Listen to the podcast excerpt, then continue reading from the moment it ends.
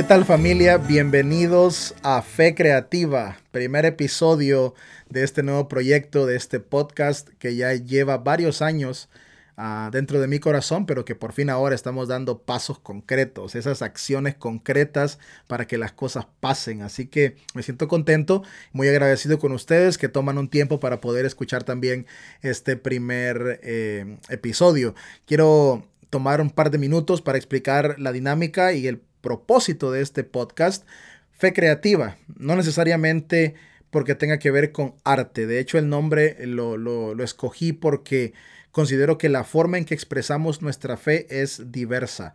Cada individuo, cada comunidad de fe, cada grupo de personas tiene diferentes formas de manifestar la fe en aquello que cree y podemos pensar diferente, podemos tener diferentes opiniones, diferentes interpretaciones y eso no implica que no podamos conectarnos. De hecho, no, no, nos damos cuenta a veces que la diversidad enriquece nuestro propio caminar porque nuestras ideas pueden complementarse con las ideas de otra persona y nuestras experiencias combinadas con las experiencias de otros pueden llevarnos a una experiencia mucho más profunda de Dios y de Jesús. Entonces, Fe Creativa es un espacio para dialogar, para conversar acerca de las muchas maneras que hay de poder eh, caminar espiritualmente y, de las muchas maneras en que podemos visualizar nuestro peregrinaje, como algunos le, le llaman. En este espacio, Fe Creativa no pretendo compartir sermones o lecciones. De hecho, no será ese el formato. La idea es más una plática, una conversación, como si estuviera con ustedes tomando una taza de café, eh, conversando. No pretendo estar editando palabras o, repitiendo la grabación para eh, cambiar el formato de, esto con, algo más elocuente, eh, con algo más retórico, eh, o con algo que tenga mayor estructura de, oratoria. No, para nada. De hecho, la idea es hablar. La idea es conversar con ustedes. Por eso también estoy trabajando en algunas plataformas adicionales donde podamos conversar, donde podamos interactuar, eh, eh, dialogar sobre algunos de los temas que, vamos a, a, compartir. Si alguien tiene ideas de temas, cosas que le gustaría eh, que comentáramos, de las que no se hablan a veces en las iglesias, en nuestros grupos de fe, o cosas del diario vivir, que son experiencias que pueden enriquecernos y ayudarnos a todos. Bienvenidos, no estamos limitados, no es este un podcast tradicional donde vas a escuchar siempre lo que quieres escuchar o lo que eh, o aquello con lo que siempre estás de acuerdo. No es esa la idea para nada.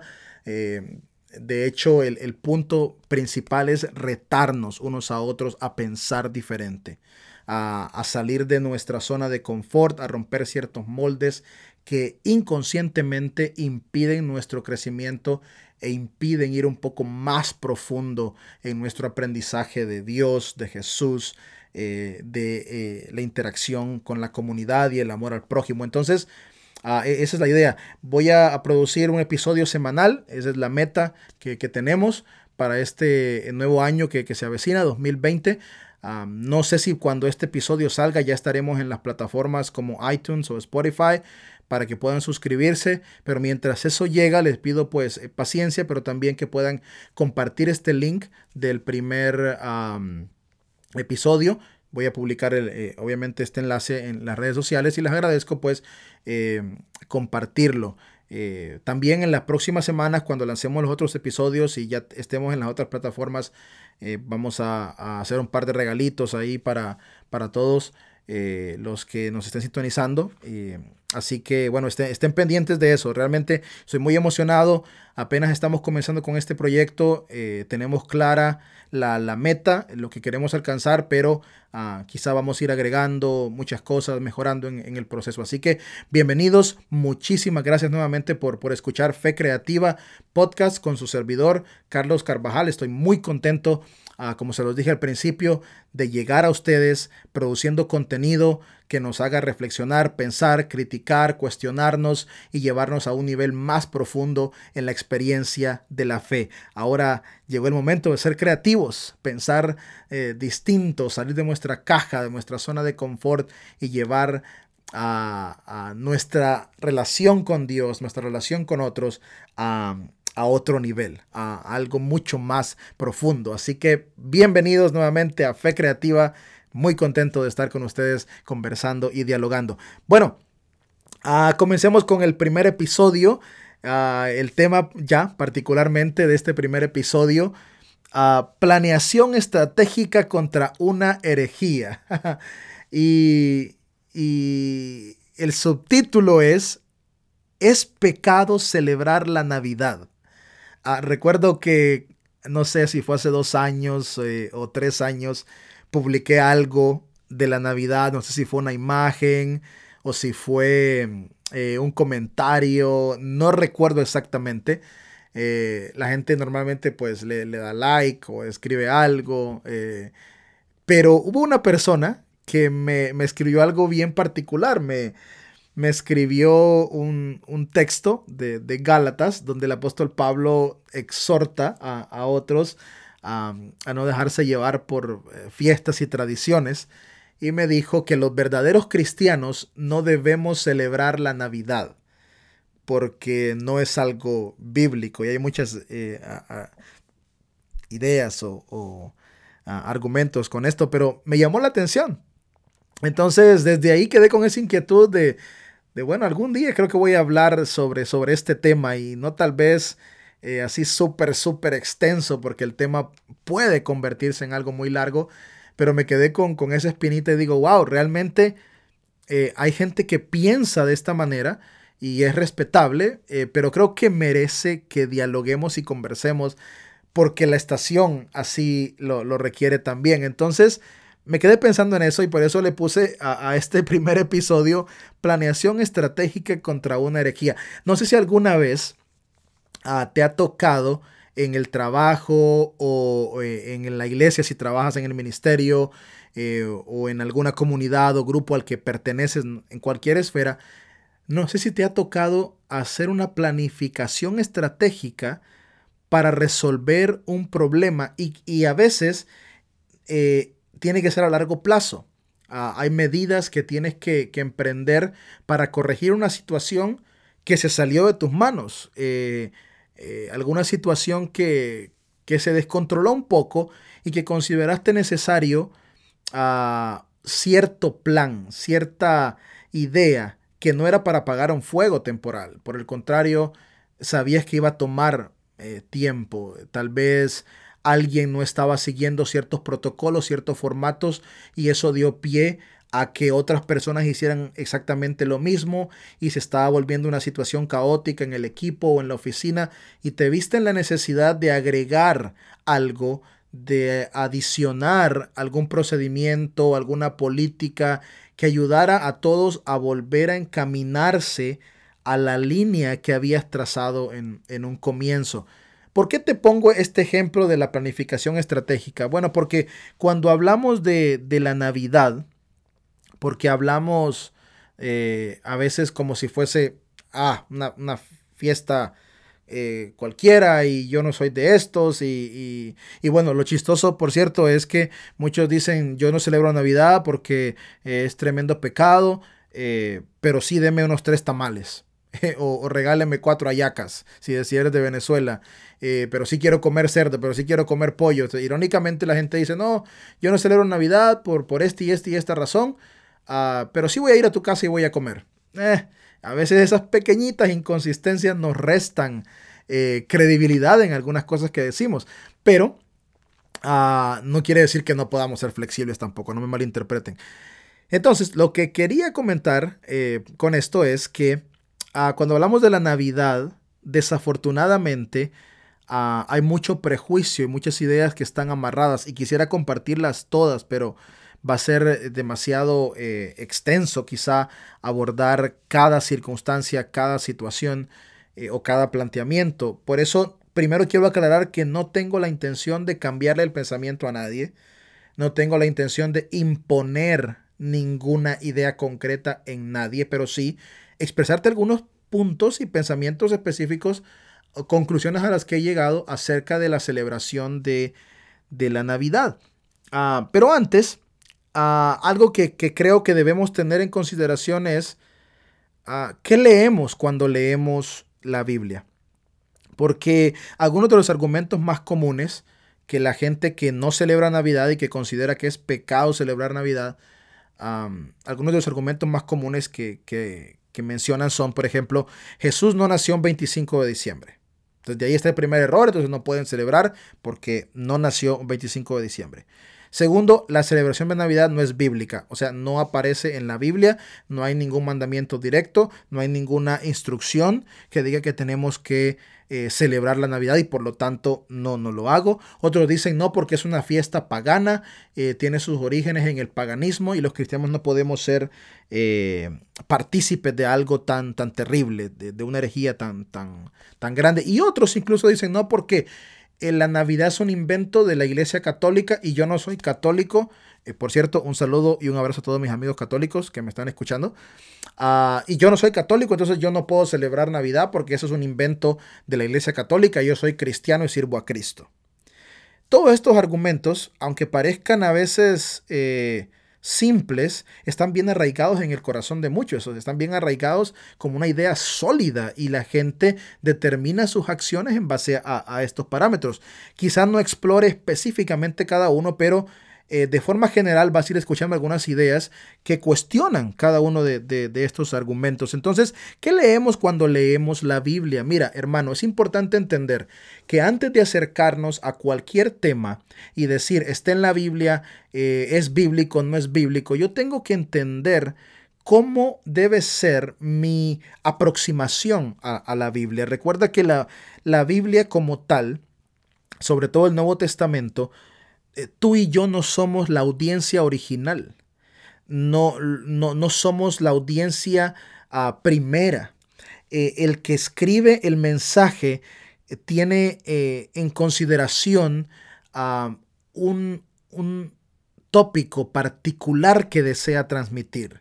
Y entonces mi labor como intérprete, que es bastante amplia, es comprender varios aspectos de, ese mensaje. Por eso cuando este hermano me cita eh, texto de Gálatas diciendo, ah, no, porque el Señor nos pide que no nos mezclemos con fiestas y tradiciones, no voy a hacer un exégesis de ese texto, pero no tiene nada que ver con la Navidad.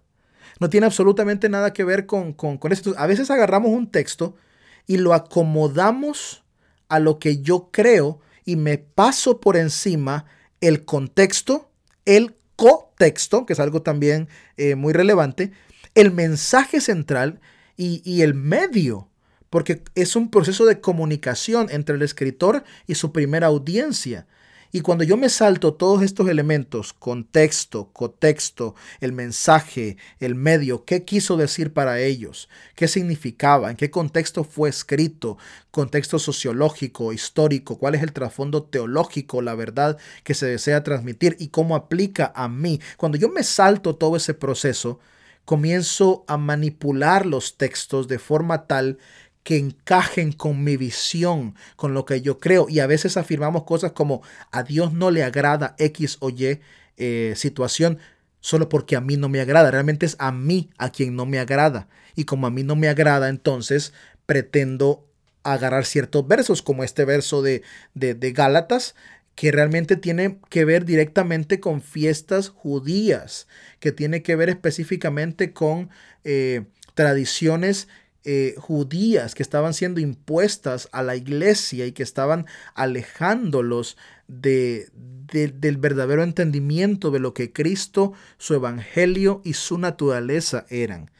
Entonces yo debo entender qué es lo que leo cuando leo la Biblia. Entonces cuando alguien me dice a mí, ah, la Biblia nos prohíbe X o Y cosa, necesito entender todos estos elementos de interpretación y quizá en un futuro hablemos en algún podcast acerca de, la interpretación, porque creo que, que, muchas veces eso es lo que nos ha dividido seriamente y no, no nos percatamos de, de eso.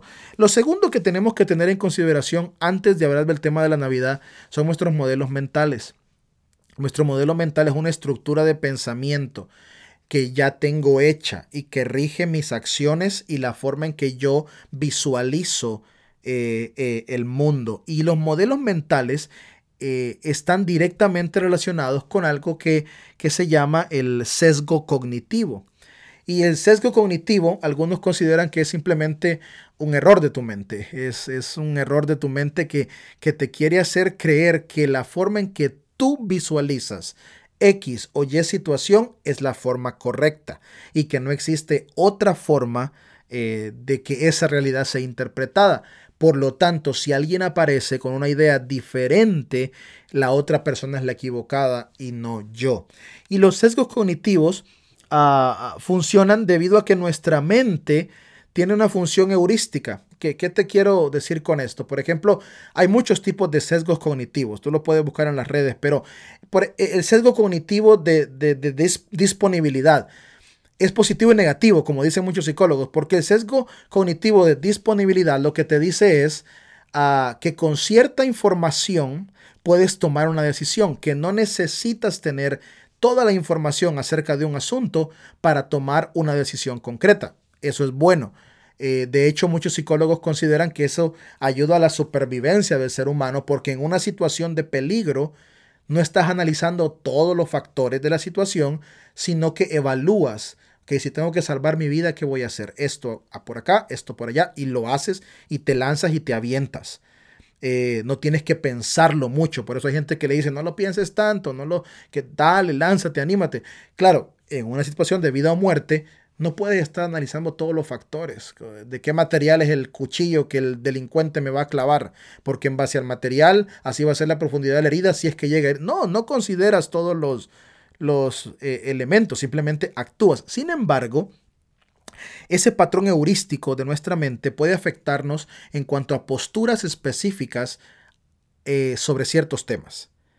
Eh, a veces escucho dos que tres ideas y con eso me formo una conclusión y una vez que me formé esa conclusión, nadie me saca de eso. Aunque otros traigan otros elementos que puedan enriquecer mi pensamiento, yo ya considero que es racional, porque el sesgo cognitivo te hace creer que está siendo eh, racional, que está siendo coherente y que está siendo inteligente en tu análisis, cuando en realidad ya tomaste una determinación en base a dos, tres factores y ya crees que esa es la verdad absoluta y en base a eso comienzas a interpretar todo lo demás.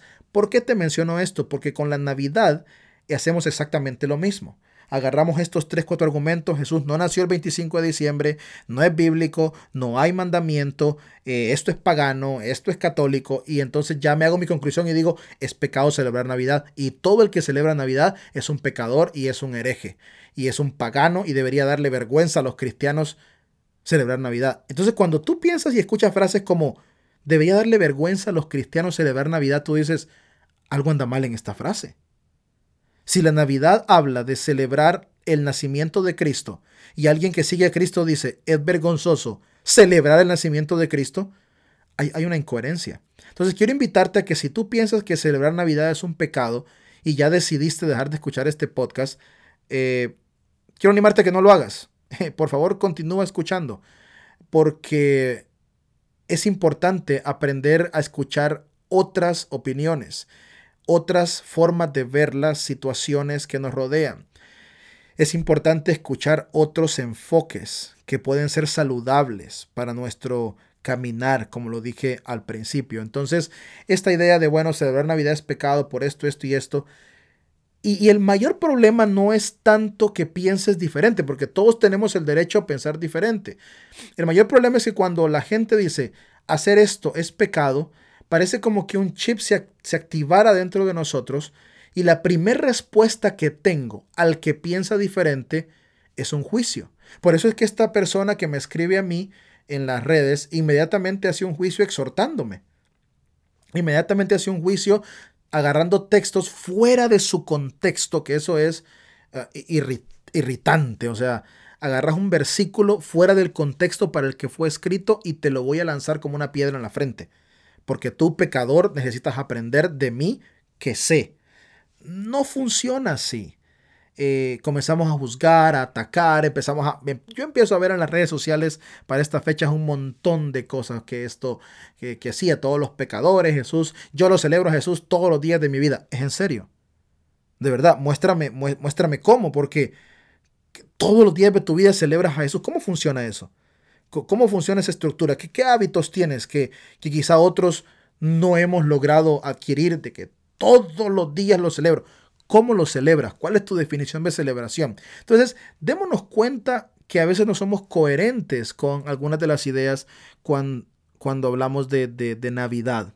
Entonces, nuevamente, modelos mentales y sesgos cognitivos. El sesgo cognitivo es peligroso. Y cuando se refiere a temas bíblicos es mucho más peligroso porque nos volvemos extremadamente cerrados. Y lo peor es que decimos, no, no, no, yo no soy cerrado, no soy cerrado, yo soy abierto, yo respeto tu opinión. Cuando en realidad nuestro cerebro está procesando todo completamente diferente. Entonces, antes de llamar pecado a algo, hay que hacer una evaluación de tu sistema de creencias, tu sistema formativo, porque a veces venimos a la Biblia no bajo la guía del Espíritu Santo para interpretar, sino que vengo a interpretar la Biblia en base a mis propias experiencias, mi carácter, mis emociones y mis ideas preconcebidas. Eh, esas ideas que considero son correctas y las quiero amoldar a la Biblia y voy a forzar un poco la Biblia para que piense como yo. Y esto aplica con muchísimos temas de los que probablemente estaremos hablando. Entonces, no te olvides de estos dos conceptos. Modelos mentales y sesgos cognitivos son extremadamente peligrosos a la hora de interpretar la Biblia. ¿Por qué? Porque agarramos dos, tres elementos de un tema, pensamos que son verdad y aún peor. Ahora que quiero entrar a, la parte de la historia de, la Navidad para, para mencionarte ciertos detallitos. Cuando hablamos de la historia de la Navidad, ¿por qué digo que es aún peor? Porque a veces los dos, tres puntos que utilizo para sacar una conclusión racional sin evaluar todo lo demás que está a mi alrededor no son confiables. He visto muchos cristianos que cuando hablan de la Navidad, ah, de verdad, familia, me, me frustra. Hay algo que me puede frustrar a mí es cuando la gente quiere conversar contigo y hablar de un tema y te citan cosas de Wikipedia o te citan cosas de Google y somos tan buenos para repetir lo que escuchamos de otro que le escuchó a otro. Y es, es más, hay gente que hace su defensa teológica y su apología con memes en las redes sociales. Se agarran un meme y ese meme le sirve como fundamento sólido. Entonces la gente busca en Google y escucha historias y escucha lo otro. Eh, eh, es increíble. Es increíble que no tenemos eh, solidez en cuanto a nuestra investigación, no somos serios en cuanto a nuestra investigación académica y yo creo que eso debe retarnos a los cristianos a dejar de repetir como loros lo que otro nos enseñó y a dejar de buscar en Wikipedia y a buscar de, dejar de buscar en Google y tener fuentes realmente sólidas que nos ayuden a, a visualizar las cosas desde otra perspectiva. Y una de esas cosas es con la historia de la Navidad. O sea, la gente saca cada cosa que no es cierta que no es cierta y se inventan datos históricos y te lo afirman, le dan un copy-paste a fechas, fue fulano que dijo esto. Por ejemplo, una de las cosas que no es cierta, o sea, como nosotros vamos eh, tergiversando, vamos eh, agregando elementos y después se convierten en ley en cuanto a la historia. La gente dice, no, es que la fiesta de la Navidad era una fiesta pagana en honor al dios Sol el famoso Sol Invictus. Y los cristianos un día dijeron, ah, ¿saben qué? Se nos están yendo todos a celebrar al Sol, al, Sol Invictus. Así que como todos están yendo para allá, inventemos una fiesta alternativa para que no se nos vaya la gente. Y así como que no se nos vaya la gente, se vengan para acá el 25 de diciembre y, celebremos a Cristo. Porque se nos están robando a nuestros miembros. Esa premisa es incorrecta. Históricamente eso no pasó. No pierdas de vista, por favor, lo que te dije al principio de cuando tenemos que hacer una planificación estratégica para resolver un problema, porque esa idea eh, entra en juego ahora. E, eso no es cierto. esa idea, eh, históricamente hablando, no es cierto.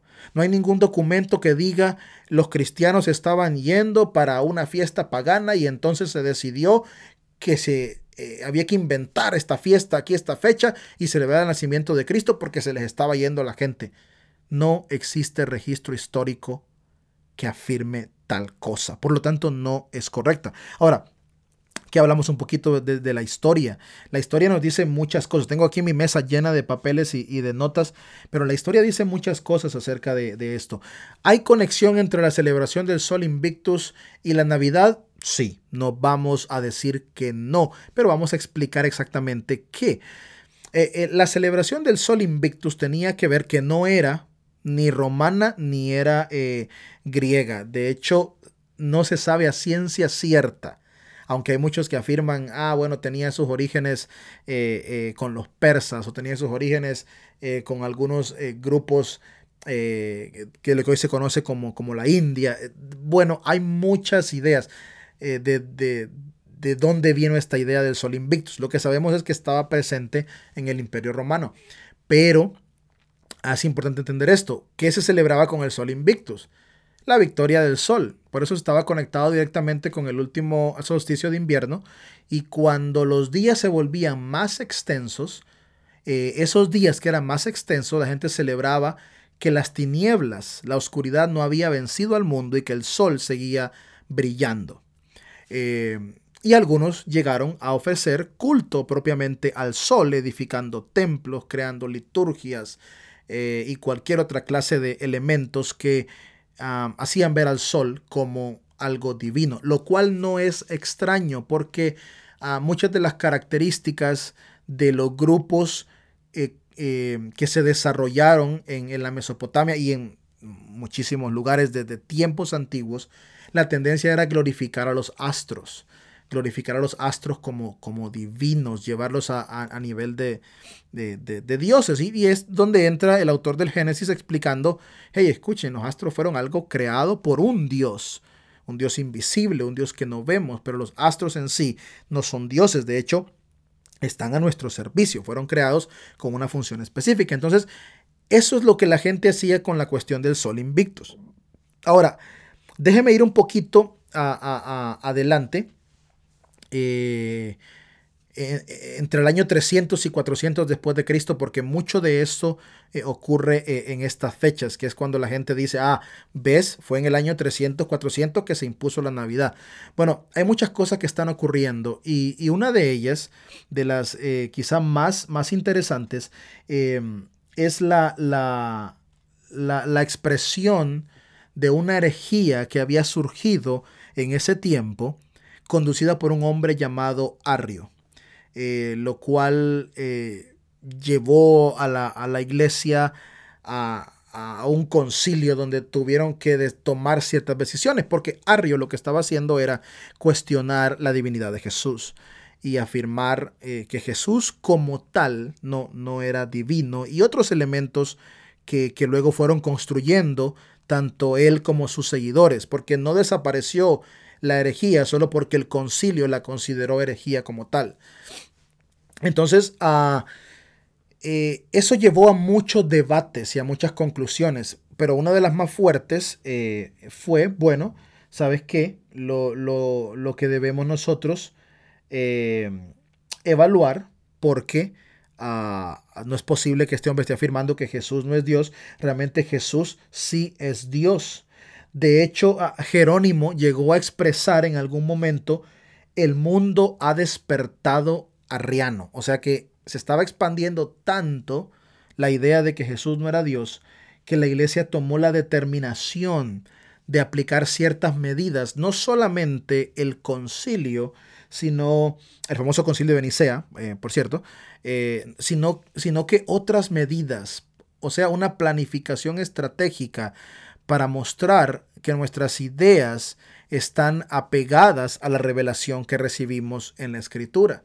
Entonces, con, el tiempo, ah, y esto es parte de, la historia, el, Papa Julio I ah, llegó a, establecer eh, eh, la idea de que la gente tenía que entender que el Jesús adulto era Dios, pero que siempre fue Dios que desde niño también era Dios, que no es una cosa que adquirió en su edad adulta, que él nació siendo Dios y comenzaron a dar un alto énfasis a la niñez y al nacimiento de Jesús para que la gente comprendiera debido al ataque eh, del arrianismo que Jesús siempre fue Dios, que siempre fue divino. De ahí vienen frases como el divino niño, de ahí vienen frases eh, que tienen que ver con, con Jesús, hacedor de milagros eh, desde su edad temprana. Eh, ¿Por qué? Porque la iglesia estaba interesada en que la gente estuviese clara con este precepto de que Jesús fue Dios siempre, desde niño, y se comenzó a dar alto énfasis en su niñez y en su nacimiento. Por lo tanto, llegaron a la conclusión de que si el mundo celebraba al Sol Invictus, eh, era importante entender que el verdadero Sol victorioso era Jesús. Y dijeron, bueno, en efecto, ¿quién vence las tinieblas? Es, es el Señor. Realmente el Sol Invictus es una mala interpretación de la realidad. El Sol Invictus es una mala interpretación de lo que, de lo que, porque el Sol no es un Dios. Hay que entender, el Sol no es un Dios. Eh, entiéndelo tú también. O sea, aunque la gente diga el sol es un dios, el sol no es un dios, es un astro creado. Entonces, aunque nosotros pensemos eh, eh, que algo es Dios como tal, no lo es, no lo es. Entonces, el sol no era un Dios. Dice, bueno, lo que realmente refleja la victoria sobre las tinieblas es Jesús, no es el sol, es Jesús. Enseñémosle a la gente que no es el sol, enseñémosle a la gente que es Jesús. ¿Ven la diferencia? No es que se nos están yendo los miembros para allá al otro grupo a adorar al sol invictus. No es que la iglesia muestre quién es el verdadero sol. Y comienzan entonces con la afirmación de, ok, celebremos el nacimiento de Jesús con plena conciencia que no nació un 25 de diciembre. Sin embargo, las fiestas se celebraban del, Sol Invictus entre el 21 eh, de diciembre y el 25 o 26, que era cuando los días eran más largos. Pero quiero hacerte otra aclaración. Históricamente hay muchos documentos que, que afirman que no necesariamente el 25 de diciembre era la celebración al Sol Invictus. Cuidado con decir, no, es que el 25 era históricamente, académicamente hablando, no se sabe exactamente si era un periodo de tiempo que comenzaba el 21 de diciembre, si era un día específico. De hecho, algunos incluso lo celebraban en octubre y otros en abril, porque era cuando los solsticios estaban en mayor expresión y los días eran más largos y la luz brillaba más. Entonces, cuando decimos, ah, es que el 25 de diciembre era la fiesta del Sol Invictus, no exactamente, no hay dato histórico que avale eso. Yo recuerdo que por mucho tiempo alguien me citaba la historia referente a un punto que tenía que ver con ah, eh, el uso de, ciertas formas de, de adoración en la iglesia y decía, no es que hasta el año 1200 no se conocía tal cosa y entonces después del año 1200 que comenzaron a introducirse estas herejías y estas ideas y luego yo encontré un documento del año 300, no 1200, 300 que decía completamente lo contrario. ¿Por qué? Porque la iglesia, eh, perdón hermanos eh, y amigos, la, la, historia eh, tiene que ver con muchos puntos no solamente es lo que yo encontré en un documento, es qué otros documentos hablan de esto que complementan esta idea.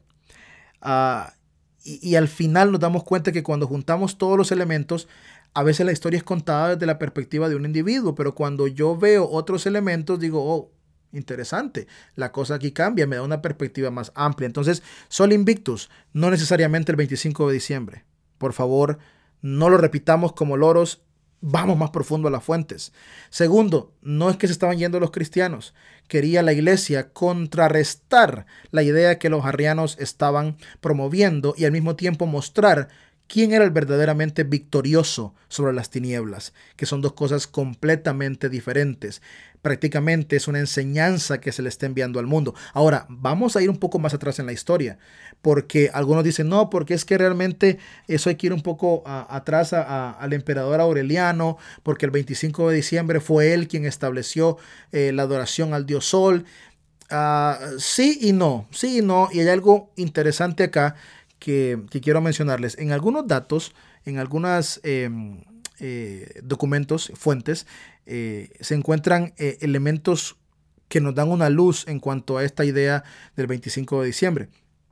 Por ejemplo, la historia Augusta, que, es un documento que detalla historias de los emperadores, sus triunfos, sus fracasos, sus ideas, sus enseñanzas, emperadores romanos hay ciertos datos de, esto. Por ejemplo, el famoso eh, emperador Marcus Aurelius Antonius Augustus.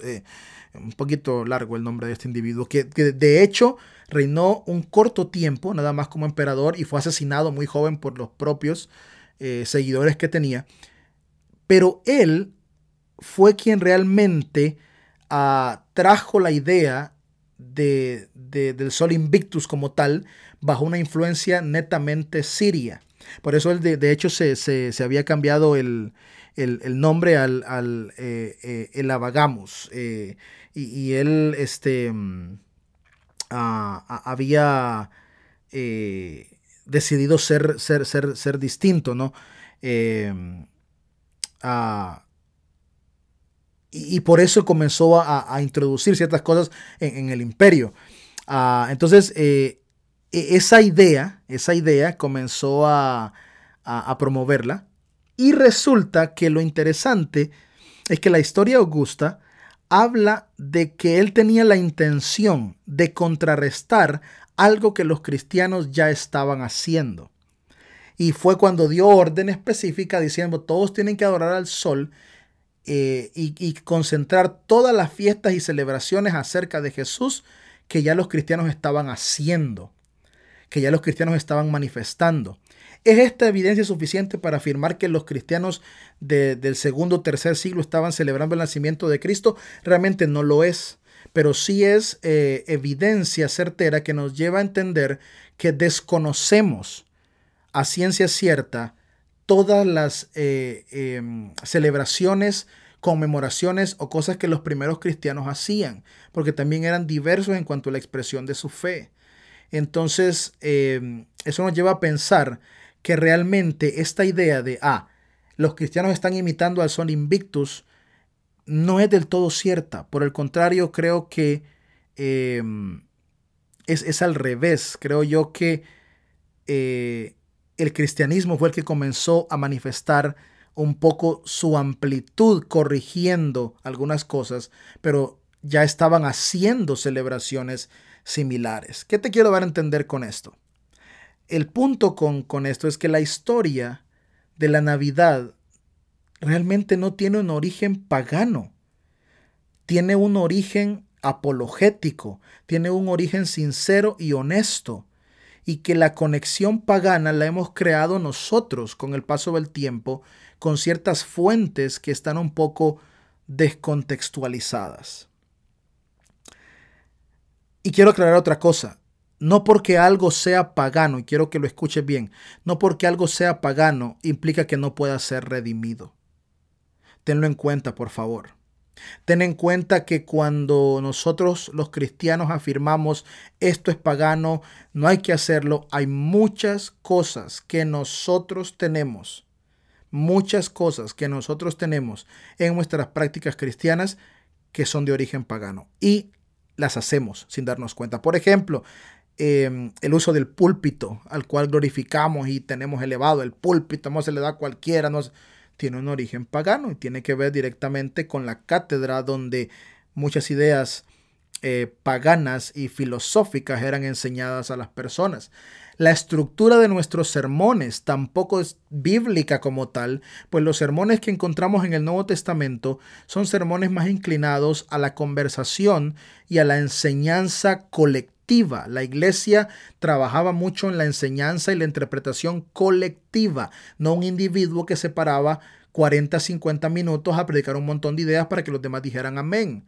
Esa idea fue sacada de los paganos que tenían por costumbre pararse al frente elaborando largos discursos y que la gente repitiera que si estaban de acuerdo.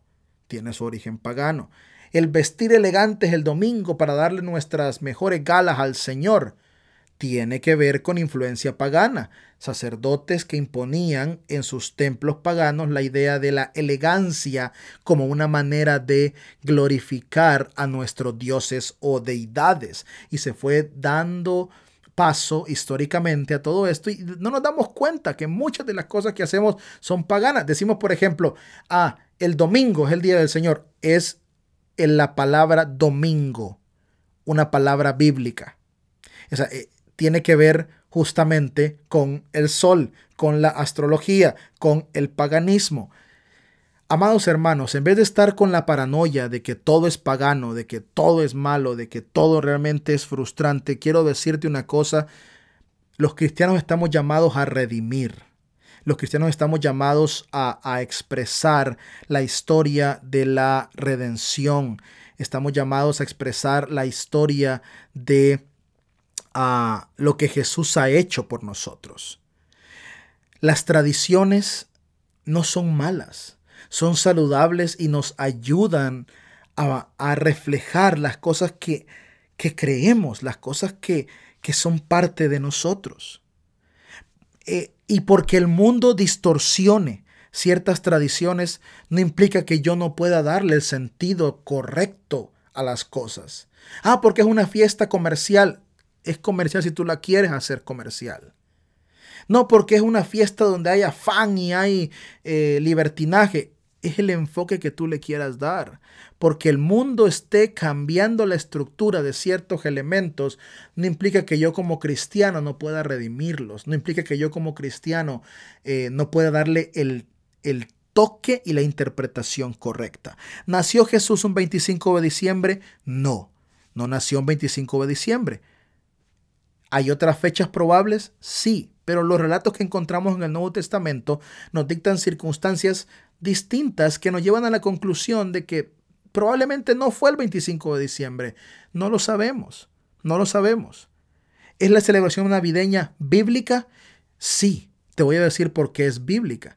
La Navidad celebra el nacimiento de Cristo y los evangelios nos relatan la celebración de un nacimiento. Se enfoca constantemente la idea de que para que algo sea hecho, tiene que haber un mandamiento directo. Escúchame esto. Los relatos del nacimiento de Jesús en el Nuevo Testamento están colocados de forma tal que aprendamos a tener el valor de Jesús como niño, de, de, de, su encarnación, que es lo más importante, su encarnación, de que Él vino al mundo. Porque de tal manera amó Dios al mundo que dio a su Hijo unigénito, o sea, su Hijo se encarnó. Y es, es, uh, interesante ver esto porque vemos a sabios de Oriente llegar con regalos. ¿Por qué? Porque van a celebrar. Vemos eh, eh, que, que, José y María están en, un, en una etapa de gozo con las condiciones más adversas que te puedas imaginar.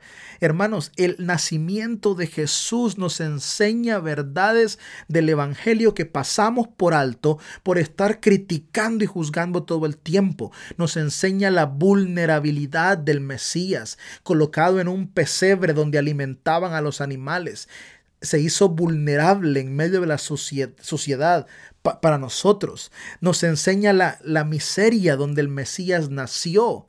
Nos enseña lo degradante que fue para, para hacernos ver que Él está presente en las circunstancias más adversas y en los lugares menos esperados. Entonces sí se menciona la Navidad, no con el término específico, pero sí hay una alusión poderosa al nacimiento de Jesús. Hay gente que dice, no, yo celebro la muerte, los cristianos celebramos la muerte de Jesús todos los domingos. Es en serio, es en serio. Celebrar la muerte hasta se escucha como pagano. Celebro la muerte, celebro la muerte. Sí, celebramos la muerte de Jesús. Lo que los cristianos celebramos los domingos es la victoria de Jesús sobre la muerte. No nos confundamos.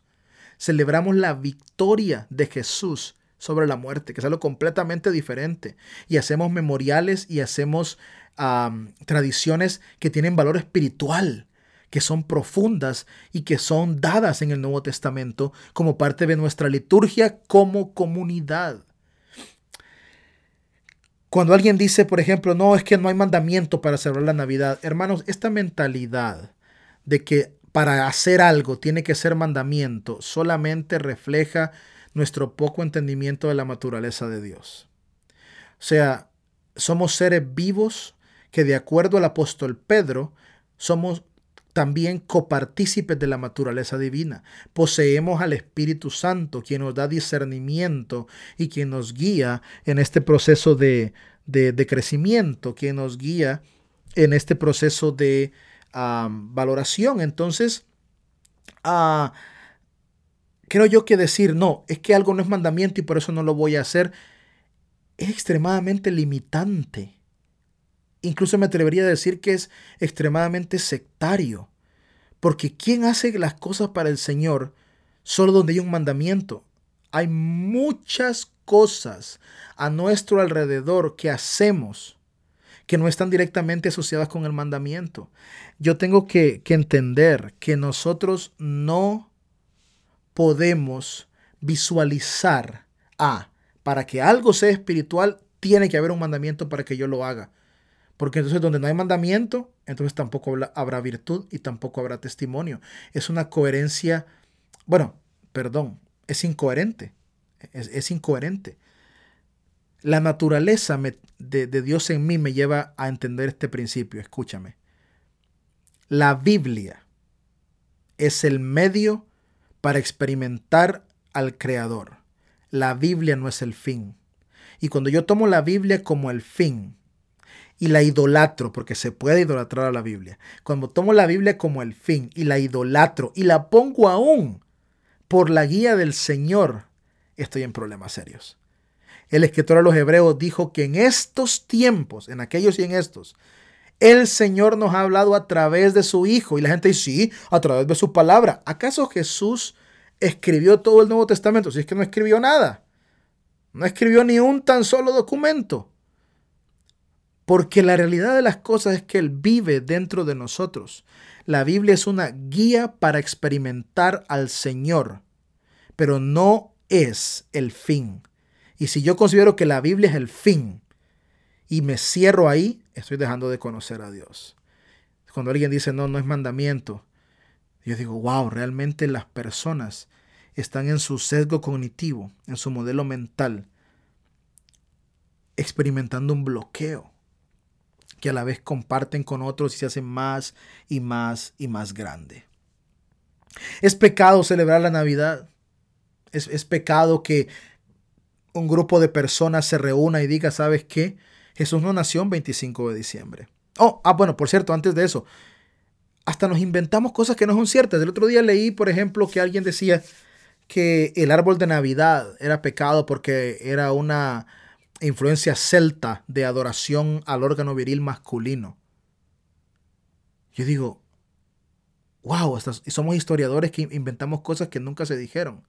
De hecho, como tú estudias la historia del árbol de Navidad, por decirte así, ¿no? Por, el ejemplo que puse, estudias la historia real del árbol de Navidad y vas a documentos y vas explorando y vas hasta sus orígenes, no hay origen pagano. De hecho, eh, hay un origen cristiano, netamente, eh, eh, que se da con el paso del tiempo entre los cristianos que lo estaban pues, promoviendo, pero no, no existe tal origen pagano. Y, nosotros inventamos historias, inventamos ideas y, eso es dañino. Llegamos a una casa donde alguien tiene un árbol de Navidad y las cruces, este pagano, satánico, eh, eh, hijo del diablo, vas para el infierno. Yo me, Ustedes imaginan a Jesús diciendo, ok, vamos a borrar este, a todos los que tienen árbol en su casa, bórrenlos del libro de la vida, porque mi sacrificio perdona a todos y los cubre a todos, pero un árbol de Navidad yo no lo tolero. No lo tolero porque eso es extremadamente pagano. Celebrar mi nacimiento, por Dios. No, no, no. Todos los que están celebrando mi nacimiento, borro del árbol de la vida, porque yo vine a morir por todos, excepto por aquellos que celebran mi nacimiento, porque esos van ya al infierno por pecadores paganos. Nuestra lógica debe ser cuestionada. Nuestra lógica debe ser reevaluada. Nuestra lógica debe ser replanteada. Podría seguir hablando muchísimo más de esto, ¿no? Pero el tema se, extiende. Entonces quiero concluir con un par de cosas. Número uno, si vas a mencionar la historia, considera más elementos, no solo aquellos que favorecen tu punto de vista. Te lo voy a repetir. Si vas a, a analizar la historia para la Navidad, considera otros elementos, no solo los que favorecen tu punto de vista, e investiga antes de repetir lo que el Internet te está diciendo, porque no creas todo lo que está en Internet, por favor, no lo creas. Yo me he topado con personas en las redes sociales queriendo entablar una conversación sobre un tema y me han eh, hablado de, de, palabras en diferentes idiomas que no significan lo que ellos dicen. Y tú dices, ay, me maté tantos años estudiando tal y tal cosa para que alguien encontró en Google algo y dice que no, que el equivocado soy yo. Y ya no se puede conversar ni dialogar porque todo el mundo afirma tener la razón. Entonces, considera elementos que no favorecen necesariamente a tu punto de vista. Número dos, por favor respeta y, honra al que piensa distinto. Si alguien quiere celebrar la Navidad con su familia y enriquecer las tradiciones y crear memorias y valorar el nacimiento de Jesús como parte de su proceso de encarnación, redención y victoria para nosotros, respeta eso, porque al final no está haciéndolo para agradarte a ti. No tildes de pagano todo lo que está a tu alrededor. Antes de eso, evalúa lo que ya haces tú mismo, que también es pagano. No tengas doble moral, porque eso también es inapropiado. ¿Celebrar Navidad es pecado? No lo considero como tal. Y alguien dirá, bueno, solo porque usted no lo considera no quiere decir que no lo sea. Realmente creo que hemos espiritualizado todo y a todo le llamamos pecado y a todo le llamamos eh, falta. Y todo es malo, y todo es juicio y todo lo ataco. Debemos tener en consideración, lo voy a repetir lo que dije al principio, que solo porque algo a mí no me gusta y no estoy de acuerdo, no implica que sea malo. Aprende a honrar al Señor en todo tiempo y también a honrar a tu prójimo y valorarlo. Ah, disfruta de la vida que Dios te dio sin un fundamentalismo tóxico, dañino. Recuerda que tu estándar moral lo determinas tú, no pretendas imponérselo a otro, porque es exactamente lo que los fariseos querían hacer el primer siglo imponer su estándar de moralidad porque ellos consideraban que la forma en que visualizaban el caminar espiritual era la correcta y el que no lo hacía como ellos lo hacían estaba equivocado, desde la forma de orar hasta qué vestir, hasta cómo hablar. No lo hagas. Te vuelvo a enfatizar, respeta a tu prójimo. Honra a tu prójimo. No condenes, no juzgues, no ataques. Tú no eres el dador de la salvación. Y es inconcebible que en una temporada como esta, donde afirmamos que es importante traer a la mente el nacimiento del Mesías, los cristianos estemos peleando como perros y gatos, diciendo, sabes que eso es pecado, no lo hagas, pecador. El otro le dice, no, porque eres esto, porque eres lo otro. No, dialoguemos, conversemos, evaluemos todas las perspectivas. Y sobre todo, esta es la mejor temporada para dar testimonio de Jesús es la mejor temporada. Todo el mundo está concentrado e-, en eso. Y aunque la gente anda comprando como loca y algunos ya han sacado al Santa Claus y todo, y se, van perdiendo la idea central de lo que algún día fue la intención original de este evento, ah, creo que es el tiempo perfecto para que hables de Jesús, para que lo compartas, para que te acuerdes del necesitado, del menesteroso, para que en vez de, postear tus críticas en las redes sociales, salgamos a las calles y hagamos algo por el que no tendrá algo que comer o no tiene una familia con quien pasar este tiempo o está solo. El que no conoce a Jesús. Esta es la oportunidad perfecta para que entablemos una conversación, un diálogo. Hey, ¿sabes por qué la Navidad existe? ¿Sabes su origen? ¿Sabes qué celebramos? Y conversa. Es el momento apropiado para exponer al Mesías y que otros lo vean no en nuestras palabras, sino en nuestras acciones. Repito, no pretendo imponer ninguna idea. Simple y sencillamente quiero que dialoguemos, conversemos y evaluemos la realidad donde nos encontramos. Así que quiero ah, decirte que pases un buen tiempo, que lo disfrutes, que lo, que lo compartas con tus seres queridos, que honres, que valores, que respetes, que consideres tus posturas, no permitas que los sesgos cognitivos a la hora de interpretar la Biblia te afecten, te dañen, no lo permitas, por favor. Sea abierto a escuchar lo que otros tienen que decir sobre el mismo tema. Al final, lo que tú hagas para honrar a tu Salvador, lo que tú hagas para valorar a Cristo, promoverlo, para poder comunicarlo, vivirlo, es más relevante es más poderoso, es más efectivo que simplemente dedicarnos a una cultura de crítica y de juicio que no ayuda absolutamente en nada. La Navidad es una época donde aunque sabemos que no es la fecha específica donde Jesús nació, donde no hay un mandamiento directo que diga celebren mi nacimiento, aunque hay ilustraciones e historias en el Nuevo Testamento, en los Evangelios que me hablan de ese nacimiento. Aunque algunos dicen, ah, esto tiene sus orígenes paganos. Ah, esto es que la Iglesia Católica nos impuso esto. No es así. Considera otras posibilidades, otras opciones. La otra cara de la historia que no has escuchado. Mostrar al Señor con autenticidad bajo la guía de la comunidad cristiana, bajo la guía de otros que piensan diferente a nosotros y eh, nos llevan a caminar juntos, nos ayuda a ver que las cosas no son blanco y negro. Y el Señor en toda la Biblia nos ha intentado decir las cosas no son blanco y negro. No se trata de si estás o no estás. Hay gente que dice, ah, sí, te vomitaré de mi boca, dice el Señor, pagano, enfermo. No, no, no malinterpretemos los textos, no usemos la, la Biblia para matar, porque la Biblia es un texto vivo que infunde vida, la vida de, Dios. No nos convirtamos en asesinos espirituales porque la Biblia, ah, es que la Biblia es espada de doble filo. Para, y sí, algunos la usan para dar cortando cabezas. No funciona así. Mi deseo es que abraces la temporada, que evalúes tus pensamientos, que evalúes tu forma de ver las cosas no estás obligado a creer en, la Navidad o a celebrar la Navidad. Y es tu decisión, así como es la decisión de otros hacerlo.